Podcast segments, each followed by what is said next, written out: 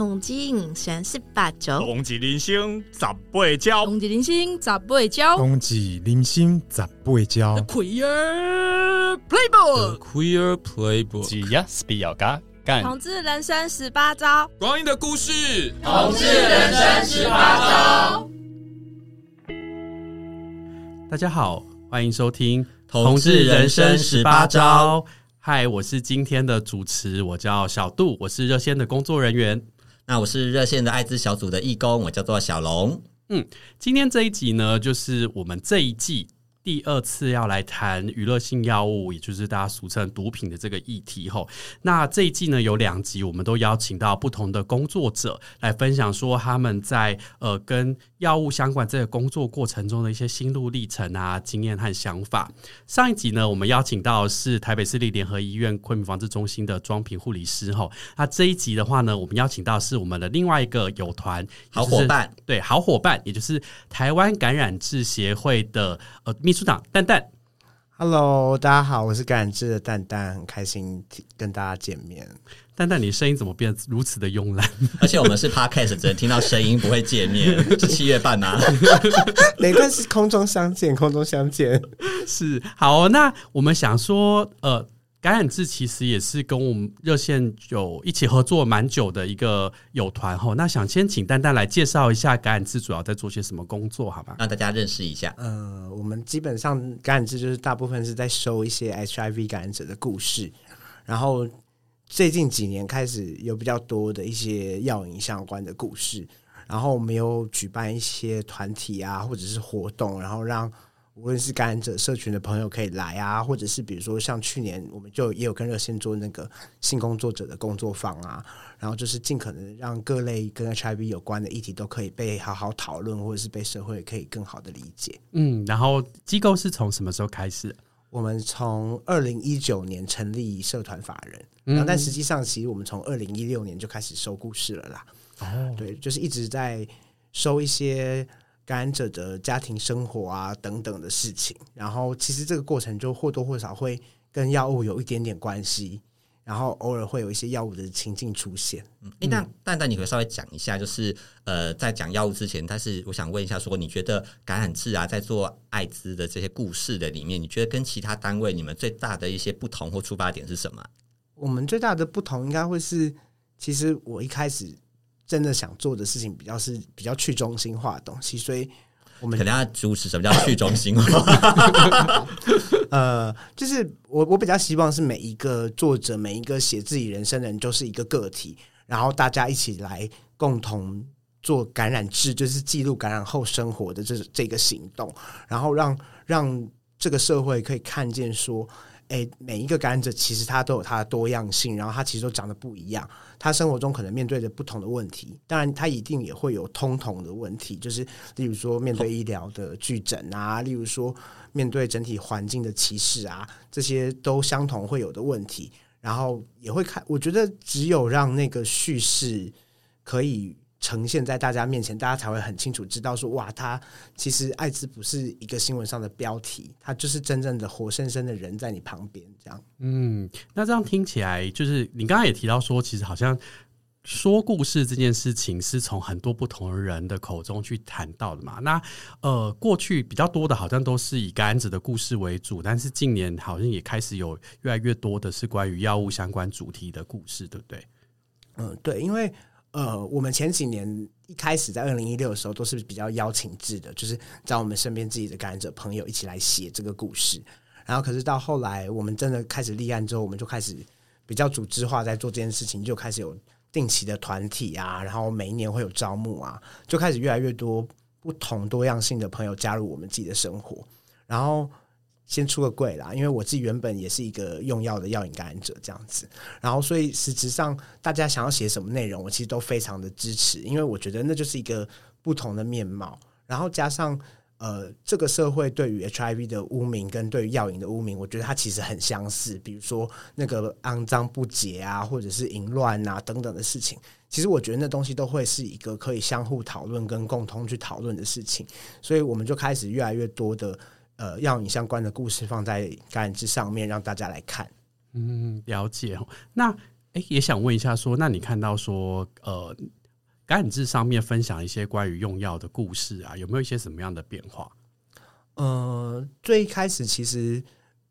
其实比较多的用药的故事，可能都只是一个小小的范围，就是在艾滋生命历程中其中的一个段落。嗯，可是这几年会有一个比较大的转换，是大家好像开始越来越意识到，呃，娱乐性药物或毒品对于生活所造成的伤害或者是损害。然后开始戒瘾或者是减害这件事情越来越变显学的时候，其实后期的故事越来越多是在谈戒瘾跟减害的那个过程，反而它出现在 HIV 的生命历程中的那个重量的成分有点变少。我自己是希望它变多一点啦，但是但是我觉得这是反映一个社群的现况，或者是整个时代在面对药瘾的时候的状态。嗯，就我好像看感染志都是蛮希望可以听到不同的人，可以为他们生命的某个片段或是某些东西来发声嘛。那你刚刚说，好像现在药瘾的故事，呃，使用药物这些故事开始变多。那你要不要也可以简单跟我们讲一下？你说现在在你们看到这些变多的里面，你看到有别于可能呃，你觉得对感染者生命里面这药物的关系，也可以大概让我们知道一下，你有没有看到些什么？哦，比如说我。我最近很常印象比较深刻的事情，就会是呃，很多的朋友他们在描述药物对他的生活造成的影响，然后实质上的破碎，比如说呃，他因为药物而没有太多的失去工作，或者是他因为某一次的药呃使用药物的经验，然后导致说呃他跟他的家人有一些冲突等等其他的关系。其实我觉得这些东西呃。坦坦白讲啦，我觉得他其实跟 HIV 很相似，嗯、可是他又存，他好像又是呃，又又有一点点的不一样。因为 HIV 其实就是一个你得了就没办法了，治不好的疾病，所以就是 家人 so far 只能控制，对家人就不会说你现在去给我把它治好，因为我也不可能去抽点脊髓液嘛，骨髓就是弄基因治疗是不可能。然后可是药物这件事情，好像那个家人的力道在那个故事里面，或者是。呃，这个药瘾者自己就会希望他可以变好，因为他是一个可以有机会脱离现在这个药瘾状态的东西。然后，可是这几年我往往看到的是，在那个过程里，反而会对药瘾者造成一个很巨大的压力，是他反而会一直在提醒说：“哎，你就是一个用药的人哦，你就是一个用药的人。”他反而会更走不出来这样。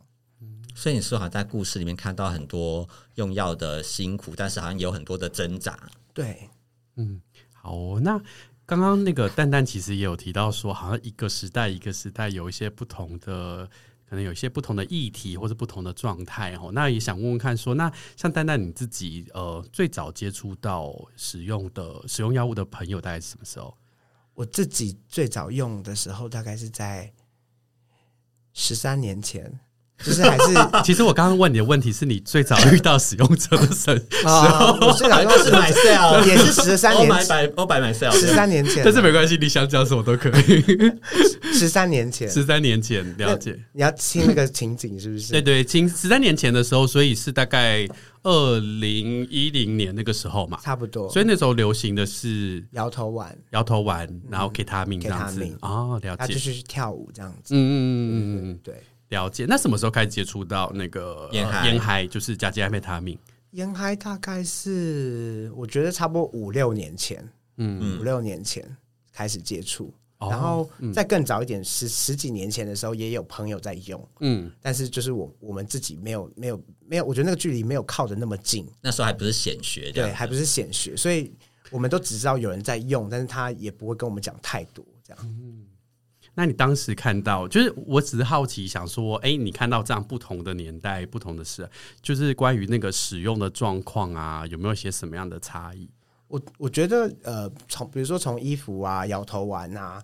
就走到走到烟嗨，最大的差异其实是陪伴这件事情。就是在以前，衣服摇头丸是在大家一起去嗨，一起去夜店，一起去纯摇，一起在某个人家里穿着内裤，内裤趴跳舞这样。然后结束之后，大家可能都会在原地休息，或者是去某一个人家里睡觉啊，然后还会一起吃个宵夜啊，干嘛的这种事情，以前其实蛮常发生的。可是当呃开始进入烟嗨的时候，这件事情我我我有点不太确定，它是因为污名的因素，还是因为跟性绑在一起的因素，导致说其实。呃，并不会像以前这样子成群结队的就是大家在解药的时候会有一个经理的支持，然后大家会一起关心彼此的状况。所以我，我我觉得最大的差异就会在于，呃，你用完药物之后，你一定会有一段时间的状况比较不稳定，会需要陪伴的时候，那个陪伴往往我在我现在看来，会觉得那个在沿海的过程里是落空的，你说就变得很少，甚至是会失落的，失落就是孤独的失落。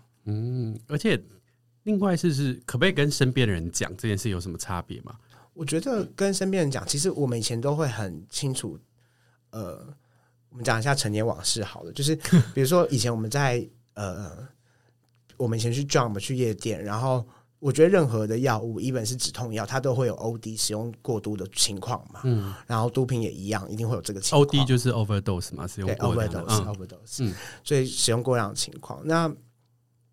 以前比如说去夜店，你有支持系统的时候，大家就很清楚知道你有用药。所以一旦比如说你出现一些热衰竭啊过量的情况，我们大家会很快速的可以处理，或者是立刻安排你到一个信任的医生，或者是哪里去做处理。可是当你没有把自己的用药状态告诉其他的人的时候，往往这个时候你就很难去，你的朋友就很难救你，然后大家也不会知道你到底发生了什么事情。所以那个那个那个孤独或者那个没有支持陪伴，其实是我觉得是蛮大的一个影响，因为就没有办法。呃，大家没有办法在第一时间明白你现在到底在处处在什么状态，然后没有办法伸出给给予必要的支援。嗯，了解。诶，那 但那你刚刚有说你其实是之前也是有使用过经验嘛？对，所以你大概是哪个年代？我就是衣服那个年代，我就是以前是一个爱跳舞的小辣妹。那又在什么样的状况下，你说开始变成是跟烟烟嗨可能开始还会接触到？我我觉得后来因为。我不知道大家对于这段历史熟不熟悉，就是所以你要简单讲一下。我简单讲一下，就是大呃，以前摇头丸大家很长有一段时间就是跑去夜店里跳舞嘛，然后可是随着时间越来越时时间在走，然后政府也在进步，这样，然后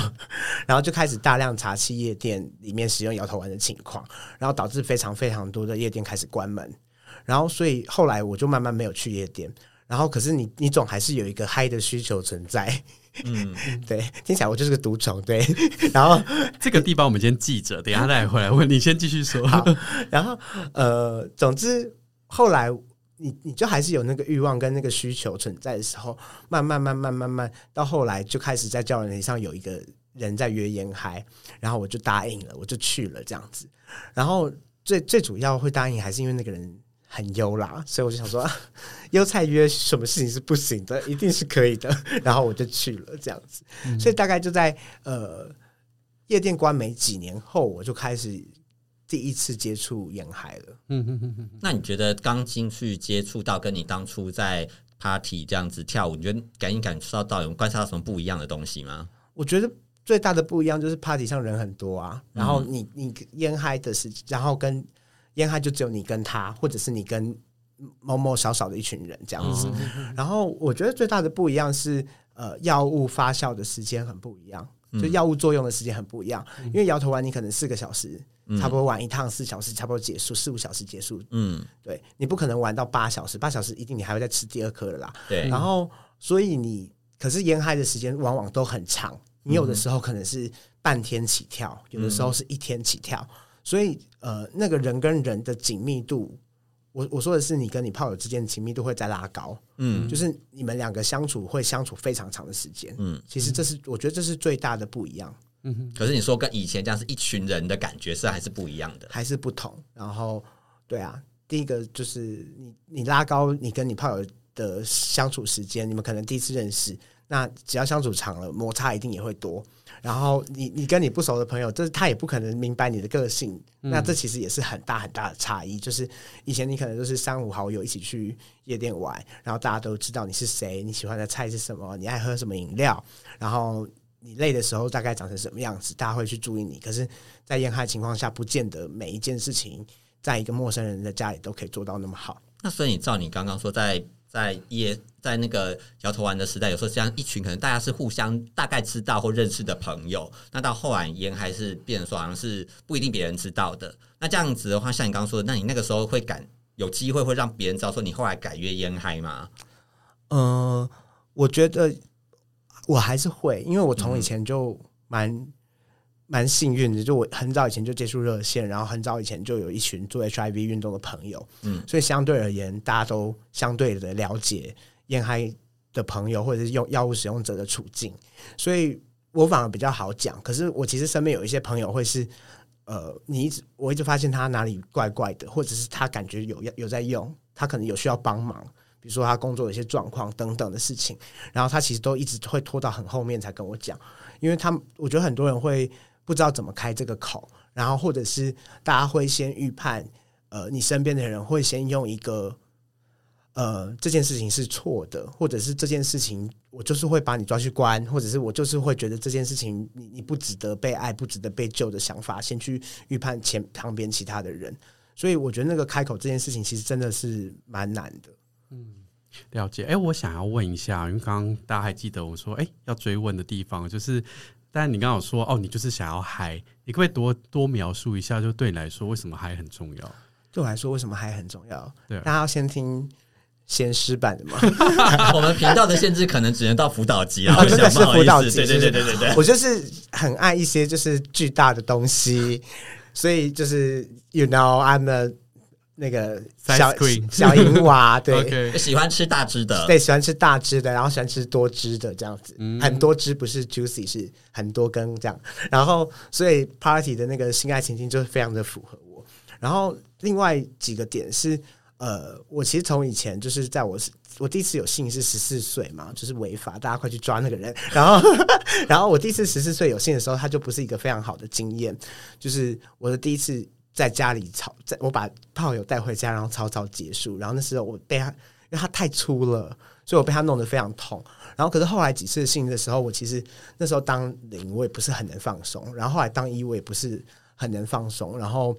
所以我我一直都没有一个很愉悦的性的体验。嗯，然后所以后来开始接触药物，无论是衣服的 ES，就是用摇头丸的性爱。相对而言，那个性的体验对我来说是比较好的。然后它它其实相对而言会让我放松，因为在整个药物的作用下，我比较不会去注意到我哪里不舒服或我哪里疼痛，又或者那个药物会让我感觉到那个疼痛感是比较小的。嗯，这是其中一个点。然后后来另外一个点会是我开始接触呃，应该说我会跟药物维持着一段长时间的关系的前其中一个原因，应该会是呃，我本身就是一个感染者嘛，是大家都知道。然后。对我而言，在我感染后，其实有一个议题我真的很少讲，就是我感染之后的性就一直都不是呃，我每次在发生性行为的时候，我都会有一个担心跟一个害怕。然后担心什么？担心我会传染给别人，或者是我会有一种，嗯、或者更具体的、更深入的讲，是我会有一种自卑感。嗯，就是我会觉得我不如他，所以当我原本就不是很能。在性行为里面放松自己的时候，我就很难真的在那个自卑自那个自卑感就会把这件事情加剧，嗯，我就更没有办法好好的去享受，或者是完全忘记一切、忘记现实的去跟这个人发生关系，嗯，就是觉得做爱还有很多的束缚跟绑手绑脚、怕东怕西这样子。对，我就是会很担心，嗯，然后所以我那个时候就会有一些想法，或者是而且用东西这件事情的的确确就会让我比较。Relax 比较放松，然后我也会有一个很怎么讲错误的连接，我摆明就知道自己是一个错误的连接，就是我会认为有用的人，其实他们比较不在意 HIV，或他们根本就都有 HIV，然后某种程度上，那个社会污名也会让我觉得我们比较对等，我们好像是平起平坐的状态，所以我会觉得你脏我也脏，那我们就一起脏这样，大概是这种很扭曲的状态，大家一起吃脏脏包，对，大家一起脏脏包，我们就是 bad girl。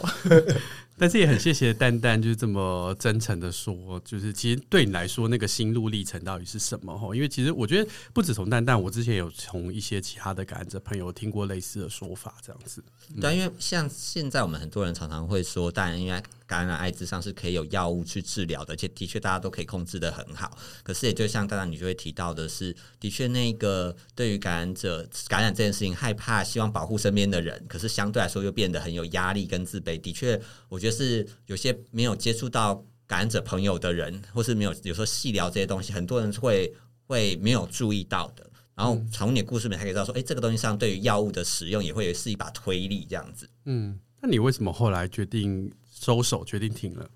哦，我收手的原因很多耶。我先我先讲，就是最正面阳光，因为同婚通过了，我找到一个好老公，这样，然后我老公很爱我。好啦，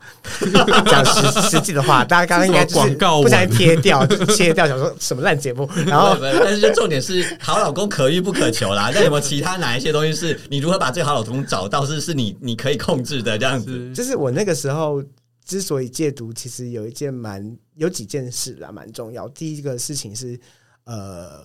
我那个时候跟我老公一起在他家被抓，嗯嗯，然后那个被抓的情景实在是太让我觉得心惊胆战，因为呃，警察是拿着搜索票，然后在他家就是一个小套房的门外敲门，然后砰砰砰说圈圈圈，你给我滚出来，圈圈圈，你开门，圈圈圈，然后我就。我第一当下第一个反应就转头问我老公说：“怎样？你没缴房租吗？” 然后，然后他就说：“应该不是。”然后我就说：“他就说他要开门了。”然后我就你知道吗？我那天真的是还穿着那个丁字裤，嗯、很 ridiculous 场景。然后他就去开门，然后开门进来就是警察。嗯，所以在那一次之后，呃，我才用了两次。然后，可是每一次用完之后，我就会一直有人要敲门、破门而入的想法。嗯、然后我就觉得那个用的过程已经不是开心，那个画面跟印象太太太强烈了。嗯、然后，所以我我后来就跟我老公说：“那我们就不要用好了，嗯、因为如果我们两个每次用都会一直想起不开心的事情，那我们干嘛要花这个钱？”嗯、然后另外一个，我觉得我真的能离开药物很大的原因，是因为我后来开始做感染治的工作，就是。我开始有很清楚的目标，就是我有找到一个生活的重心，然后我跟我老公也进入一段算是很稳定、很稳定的关系，所以我们的生活目标就会转变，就是不会是呃，我就会觉得我好像有一件事情可以值得我努力，然后我努力那件事情会值得变好，然后我我我就开始觉得没关系，好像有这个物质跟没有这个物质没有差，可是。再次声明，我就是每次讲这都要再次声明，就是我我并不是觉得我呃永远都不会再回去用，然后我也并不是觉得我就是戒毒了，就是我从来没有想这件事情，而是我现在不想用，然后我现在没有欲望跟没有需求，嗯，所以有时候蛮重要的事项，好像是好像觉得自己的一些新的意义，然后也但好像觉得是一个选择，但并不是说被限制而不要这样子。对我，我我比较是找到了一个可以可以继续下去的方向，而不是而不是因为任何人告诉我这件事情不好。嗯，对我其实看到身边一些就是停止用药的朋友，也是类似的状况，大家都开始找到一些人生可能更重要，他觉得需要去花花更多时间在这些事情上面的的一些事情或意义，这样子。嗯，好哦，哎，那那想问问看，丹丹，就是呃，像你。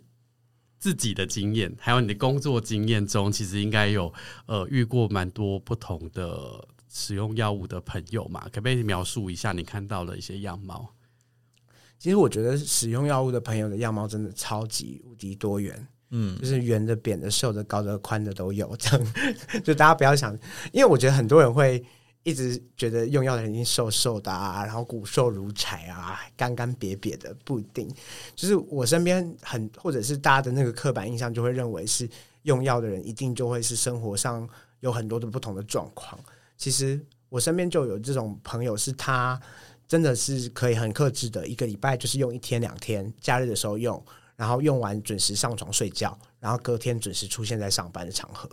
然后他的工作完全没有受到任何的影响。然后他不讲，你完完全全不会知道他有在用药。那你怎么会知道啊？因为他会跟我说啊，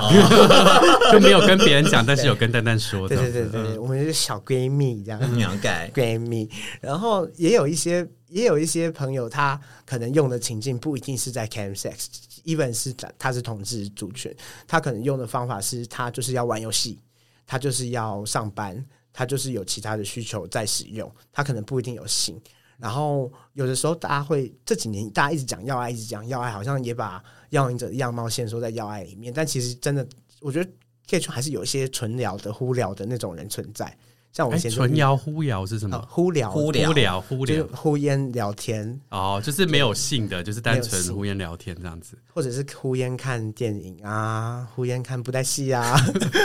呼烟看寡语啊，这个差别是什么？要看不同种类的东西，它也是一种面貌吗？哎、欸，那所以感染志接触到的比较多都是男同志的用药者吗？我们也有收一些，比如说监所有感染者的投稿，那里面就会有呃女性的用药者，也会有男性的用药者。但我觉得，你说异性恋、异性恋的用药者，嗯、我我坦白讲，就是站在感染者立场，我们毕竟还是一个宗旨为不艾滋人权的宗旨的组织嘛。然后我最有趣的观察是，呃，我所收到的投稿，呃，毒品这件事情在他们生命中的重量，跟艾滋这件事情在他们生命中的重量。通常是艾滋好像比较严重，吸毒好像比较还好。哦，这是一个很有趣的事情，是他们都会呃，因为吸毒入狱，但是为在写给我们的稿里面都是为了艾滋悔不当初，因为他觉得这是一个一辈子都没有办法洗去的事情。哦，就是说一样的，就是吸毒可以改可以停这样子，但是艾滋目前还没有办法跟。因为那是异性恋男女的故事比较常见，但是同志的比较不一样，同志不一样，同志不一样。那同志的就是同志的，就是大家就是。我觉得，我觉得大有有些朋友，我我我坦白讲，就是我们的取样一定会有偏误。就第一个是他会来参加感染制团体要写故事的人，他势必就有想改变些什么，无论是糟糕的生活环境，或者是他现在用药状态。所以，呃，我在同志的朋友看到的比较多的事情是，大家还是非常的想要离开物质，或者是他对于自己使用物质这件事情，其实是感到自卑的，或是感到。呃，受到歧视，或者是被社会身边的人不了解的，然后他可能相对于孤独，然后没有那么多的可以说的对象。当然，异性恋也是孤独，可是我觉得同志那个对于药物的 guilty 这件事情，跟异性恋长得有一个不一样的地方是，呃，同志的那个 guilty 有的时候是来自于更在意身边的人跟社会的看法。对，然后反而我在异性恋的故事收到的故事里面，他们在谈药物的时候，相对而言没有那么多这件事情出现在这里面。嗯，那除了你刚刚提到那个孤独啊，或是在意身边朋友，你还看到说用药者有需有遇到一些什么样的需求或是困难？嗯，我用药者其实有蛮多的需求跟困难啦。然后我我就先讲，就是呃，用第首先第一个是。呃，用药者自己身边的朋友跟支持系统足不足够的问题，就比如说，我们很大多数的时候会很道德化，或者是很刻板的认为用药就是不应该。可是实质上，你身边有一个用药者的时候，往往你就会失去可以去接住他的机会，反而你就是没有，你就反而把他推远，因为他就不会告诉你，他真的需要帮忙的时候，他可能就没有办法。获得你的你的帮助，even 你再爱他，这件事情都会有可能出现。那另外一个点是，我觉得用到到比较后面的事情，就是有几个点啦，就是如果他有进监所、有进监狱的话，他的人生就会出现一个空窗，就等于是他有他同时有一个药瘾者的标签，他同时又有一个受刑人的标签。当他出所之后，他在回归正常生活的时候，就是困难的。那这议题就会有一个延伸是。呃，假设说他这一次出所之后，他后面还有刑期，那中间的那个空窗的落断的时间，他就更难找到工作。嗯，那我觉得很普遍的一个问题，就会是找不到工作这件事情，就会再出现在呃，他就会在很有可能在落入药瘾的圈子里，甚至是他有可能去贩售，或者是他有可能靠这个卖这个东西去赚钱，去当小蜜蜂。所以我觉得这其实是一个蛮。普遍我自己会觉得很普遍见到的状况，因为我自己在玩的那几年，其实我跟很多要头朋友是有非常深入的、熟悉的交涉，是我们维持着很好的关系。我的朋友就是药头这样，所以我常常在看到他们就是进出所之间，然后我每一次看到他们，虽然我们每次都是玩嗨，但有时候我就跟他说：“哎，你想不想找一个一般的工作？”哦。因为我很容易爱上药头，所以我就会 听众有想听这个吗？我是一个很荒谬的人啊，听众。然后我就问，为什么？为什么？我跟你讲，我超级喜欢那种男人是有故事，然后放荡不羁的。然后我就觉得，对对对，我就觉得快点，古惑仔那种，对，可以大力大力干我。然后，然后，然后呢？所以我就会一直希望说，哎、欸，那我们是不是接下来可以结婚啊，或者是有一个稳定的生活？所以我就一直劝他们。然后，可是我每次往往看到的就会是，呃，他出所这一次出所之后，他下一次回来，我们断了联络之后，他又是继续去卖药，嗯，然后这个 loop 就是不间断。然后当然这几年我有看到一个希望，就是因为其中有一个朋友，哦，我这个没有跟他发展关系啊。然后其中有一个药头朋友，就是他后来进出所很多次，然后中间也是卖药，然后可是最近他的家人有想办法接住他，就他的妈妈突然对于。自己儿子是同志，然后有要你身份这件事情有非常非常大的转变，嗯，所以他好像就突然被他妈妈接住了，然后接住之后，他现在就是在一间餐厅工作，然后生活非常稳定，嗯，然后你以前一看他的脸书就会知道他就是用到。精神状态不太好，嗯，可是你现在看他发文，哇，那个字根本就是可以得国小作文比赛的冠军。为什么是国小？他到底几岁啊？没有啦，开玩笑。不过不过这样听起来，其实刚刚丹丹的故事也呃很深刻说明说，就是那个身边的人的支持跟陪伴有多么重要的。对啊，所以好像很多嗯、呃、用药者会在重新用药，我觉得听起来好像比较像是一种跌落，而不是他故意要走进去。而那个跌落的过程上，真的是需要身边的人的一些支持，他才有可能慢慢的回到原来的轨道。嗯，我觉得就是有时候你要，大家可以试着去想，就是比如说你的同志身份在一个环境里，你怎么样都没有办法跟别人分享的时候，我们可能就会出很多问题。比如说你你没办法跟你讲，人家讲你同志身份，你就不知道怎么做安全性行为，你就不知道该怎么样保护你自己，或者是你就不知道该怎么样认识新的人。其实药瘾者朋友也是一样的，就是当我们不足够有一个友善的环境，让大家去理解说，诶，这群人最近在做些什么，或这群人在干嘛，或这群人在想什么的时候，然后他也不敢说出来的时候，他就会在他自己的小世界里去寻找解放。那你知道，人其实绝对不会是一种不会出错的动物嘛？就是我们其实就是用不多无限的错误在累积成一个经验。那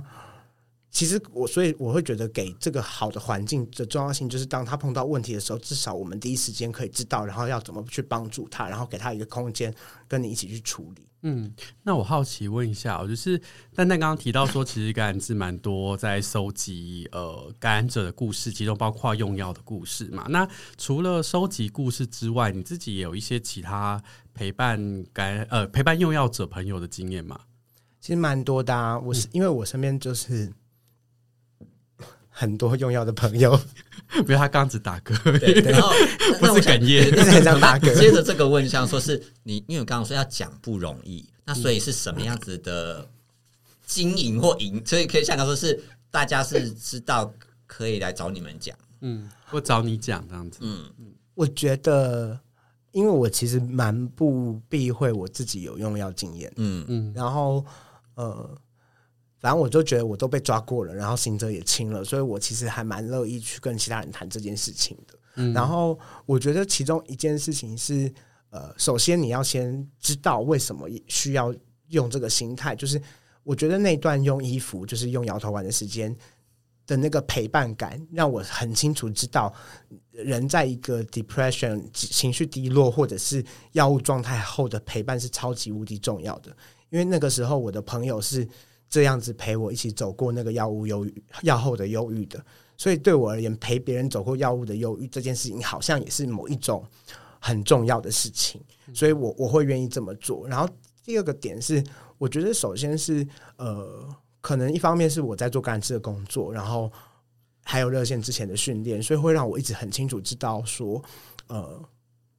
我们可以先不要先在遇到一个人的时候，不要先试着想去批判他。而是试着静下来去听听看，他现在究竟是怎么想的，他面对到哪些问题。然后我觉得，比如说，我们很常会对药瘾者朋友会有一个很直觉的批判，然后这真的是每个人都会，就是你为什么要用？你明明就知道这东西对身体不好啊，你为什么要？可是我觉得每一个药瘾者他会坠落，或者是他会进到药瘾状态，或者他会使用的状态是完全不一样的。所以你只有真的静下心的去听他的，然后。听他在说什么，听他为什么这样做，听他当下的那个思考究竟是什么，然后试着去想想看，如果今天我是他，我跟他在同一个空间、同一个环境、同一个情境压力下面，我会不会也跟他做出一样的选择？呃，简单讲，这东西就叫同理，就是你试着放下你自己的成见，去多为他想一点点，然后他才有办法真的好好的跟你说出，呃，他究竟在想些什么。我觉得这件事情其实很重要。嗯，但我也觉得说，可是因为身为身边有些亲朋好友，有时候那个静下心来，有时候反而是最最困难的，因为很多人的很多时候市场我们是关心，可是他常常会变成一种责备或是批判的语言。那所以我想说，那你觉得是什么样子的状态或什么样状态？所以你可以比较想说比较不批判，然后能够静比较静静的听。我我我坦白讲好不好？就是因为我坦白很好，我，我都不是这群人的妈，然后我也不是这群人的爸，所以所以我觉得我可以站在一个。真的是朋友的角色下静下来听，因为这个人的人生的成败没有跟我绑在一起。嗯嗯。但如果今天听众朋友是你，你是他的妈，你是他的爸。那我非常能理解你刚刚小龙讲的那个状态，就是你根本因为因为接下来这个人的人生，他可能一不好了，还是你要顾啊。你好不容易退休了，然后结果今天要照顾一个要你的儿子，这件事情对爸妈来说一定是一件很可怕的事情。嗯、啊，我有照顾我老公，所以我知道他很可怕。然后，就像你刚刚说的，其实照顾的那个 甘苦谈。对，我刚刚说不只是，其实就像你说，不只是家人，其实像我们自己办那个幼要者亲友资源工作坊，其实也看到。说另外一个比较困难就是伴侣，对、嗯、对，就是一旦那个利害关系变得很浓厚或者是捆绑，这件事情就很难拆开来。嗯、那我觉得，如果相对有资源，然后面对的要你朋友或者是你自己有兴兴趣的话，我觉得找专业的助人工作者是一个很好的方法。比如说去咨商，嗯、去找精神科医师，嗯、去去找建机构的社工，或者是比如说路德啊，做减害啊等等的事情，其实相对而言没有那么多。生活的羁绊比较容易真的静下来听你讲，因为一旦是家人，就真的会有很多 很多很沉重的事情出现。那所以要不要稍微讲一下，刚说你在陪伴你的比如伴侣的时候，那你觉得跟身为朋友，你的一些比较不一样的转折或者辛苦的地方在哪边啊？比如说我我听我朋友讲，我就是一直听他讲，一直听他讲，一直听他讲，一直听他讲，然后给他回馈，让同理他，告诉他我明白你的痛苦，然后我以前的经验是怎么样。然后听他讲，可是像我刚刚有讲到嘛，我跟我老公一起被抓，嗯，然后当我真的要去陪伴我老公走过他那段被抓的过程，或者是他其中中间有跟我想讲任何事情的时候，其实每一件事情都会变得非常敏感，嗯，因为一旦你跟他一起生活，真的捆绑在一起的事情，第一件事情叫做经济，嗯，所以一旦我们两个人之中有哪一个人在坠入要瘾的状态，再把钱花在这件事情上面。我们在那个被抓之后，很惨淡的财务状况就会更惨淡。嗯，所以那个状况你就根本既花钱，然后又没办法赚钱，对吗？然后你就没有办法真的好好跟他讲话。那你那个时候就很难真的屏住气，没有 judge 的跟他谈话。嗯，那可是其实你并不是真的希望他不好。嗯，其实你是希望他好的，可是你就是开口就说不出好话。像有一阵子，我就会跟我老公一直在吵架。嗯，其实就会是这个原因。嗯、那你们怎么怎么经历那个最后的吵架，然后两个人后来就一起上岸了？我们呢？我们就是我我我我我坦白讲，就是我不知道我的范例是不是适合给听众朋友们建议，但对我而言，我之所以会跟我老公交往这么久，甚至结婚的其中一个原因，就是因为我我跟我老公会吵架。嗯，对，因为我以前的伴侣关系，我都不会开口沟通，跟他说我现在觉得这个应该怎么做。嗯，我觉得这件事情是怎么样。可是因为我老公是一个，我可以开口凶他，可以骂他，可以，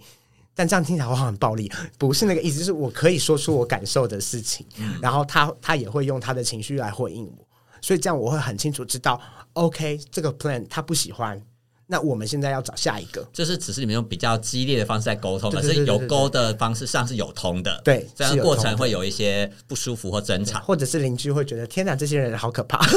所以邻居来看门是吧？邻居这样天天在吵架，听起来吵架的程度好像是有点蛮严重的，但我们不会动手，嗯，就我们就是会对彼此这样嘶吼这样。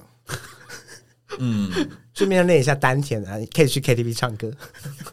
唱那个吗？戴爱玲的那个？哦，是。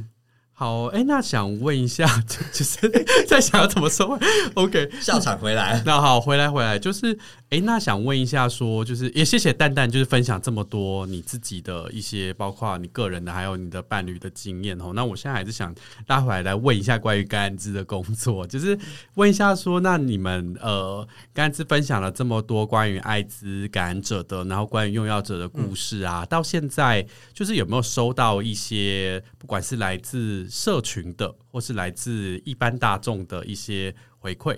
任何的回馈这样。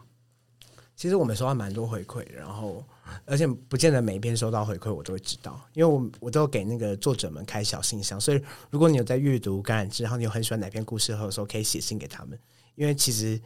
真的写感染志的人就是路边的感染者或路边的药引者，在这我都这样称呼他们啦，称呼我自己是路边感染者，路边找的，对，就是路边就是路人这样，就是平凡人，就是他不是，所以大家写的时候真的是给这些人非常多的鼓励。像是比如说艾滋或药瘾的事情的故事的时候，作者们就会收到真的有人在看，然后告诉他他其实在给他很多的支持。然后我我觉得比较常会收到的内容，其实是呃，比如说艾滋感染者他一辈子没有告诉任何人他其他的身份，然后他真的的心理知识可能就是这些故事，他就是看这些故事发现哦，这世界上。真的有跟他其他一样的人，现在好像以前的同志。对啊，其实大家听了应该会有一些感觉吧。这其实跟同志在早年没有办法跟身边，其实到包括到现在，其实都还是会有一些同志在深柜中没有办法跟任何人讲这样子。对啊，然后我也有收过那种就是直接在脸书下面回应的，然后他就会很认真的把每一篇东西看完，然后很认真的针对那个主题去回。然后很认真的想告诉现在在写故写故事的这个作者，他比如说在困境中，比如说他在药瘾的困境中，他就会去告诉他他自己是怎么走过来的。嗯，我我觉得那个东西其实是蛮让我感动的，就是实际上你就会很清楚的知道网络上的另外一端，虽然我们没有见到面，但是另外一端的那个人其实是真心的想要我们好，然后想要大家一起好。嗯，很棒。哎，那我想问问看哦，像呃。感染志其实我也看过，我也是你们的忠实读者嘛，就是知道说，的确上面会有一些文章，就是在谈艾滋，在谈药物。那会不会遇到有些人他也会有呃疑问说，哎，把艾滋跟药物、跟娱乐性药物、跟毒品绑在一起，绑这么紧，会不会导致污名更重啊？对，对我来说，呃，嗯，好。嗯，对我来说，其实重要的事情都不是哪一个病跟哪一个病连接，比如说同志跟艾滋连接在一起，艾滋跟药瘾连接在一起。我觉得这些药这些东西对我而言，在陈丹丹的观点、甘蔗的观点里是这些东西既然是既存的事实，我们不妨就承认它。嗯，可是承认它有几件事情是我们承认它之后，应该是要问的是我们下一步要做什么。当我们发现它是一个问题的时候，我们应该认真的去聆听，跟静下来去理解这个过程中发生了什么事情，为什么我们现在视它为一个问题，然后去处理那件事情，而不是只是把这一些连接在一起的事情当成是一个天哪，你们这群人就该死，你们这群人就怎样，这些人就是不值得被理解，不值得被爱，然后就把人家扫到旁边去，就是你扫到旁边去那个行为，我们就叫他就叫做他歧视了，就是你就是在歧视一个人。可是实际上，我这些连接，我们应该要去思考的事情是：到底发生了什么事情？到底发生哪些问题？然后拉回来个人面谈，是我们有这么多的不同的标签。比如说，我身上我曾经是一个药瘾者，我是个艾滋感染者，我也是个男同志。可是对我来说，这些标签最重要的事情是，我一直在重新的去思考这些连接跟这些标签对我自己的意义究竟是什么？然后我究竟是不是别人口中讲的那个样子？比如说，人家认为药瘾者很淫乱，人家认为艾滋感染者很肮脏，不爱乱约。可是我刚刚好都相同啊，那我我可不可以好好的活着？我值不值得好好的活着？嗯。然后我最后找到的答案是，我觉得我跟别人没什么不一样，我就是喜欢做爱嘛，我就是喜欢嗑药嘛。可是我跟你同样是人，那我就可以好好活着啊。为什么？为什么你要这样对待我？所以对我来说，这些连接既然实实质上存在的时候。他就应该要是让每一个人可以去思考这件事情背后的意义，而不是完完全全在第一时间就去拒绝说“我就是不要这样子”。可是实际上就是有这样子的人存在。可是其实我觉得还有一个很重要的事情啊，就是我们永远对人都还是要抱有一个不同的想象，而不是完完全全直接用刻板印象去判断说：“哎，有同志就一定有这个，有这个就一定有那个。”其实不见得会是这样，因为我觉得只有。让把表述权还给对方，才是最尊重对方的想做法。嗯，了解哦。哎，那想最后想问问看说，说丹丹，就是感染至今年还有没有一些什么其他的计划？感染志今年的计划吗？好，嗯，我我们今年现在正在做一档呃专案，就是一档募款，叫做阳性意志，然后它叫做 “Pass Movement。哎呀，阳性意志，这是第一次听到的词，可不可以跟大家讲一下阳性意志是哪些字？阳性就是呃，阳性就是太阳的阳，性爱的性，意志就是意志，嗯，意志力的那个意志力的意志。那他的意思是什么？他的意思其实是我们想要引导大家一起去探讨。究竟拥有 HIV 身份之后，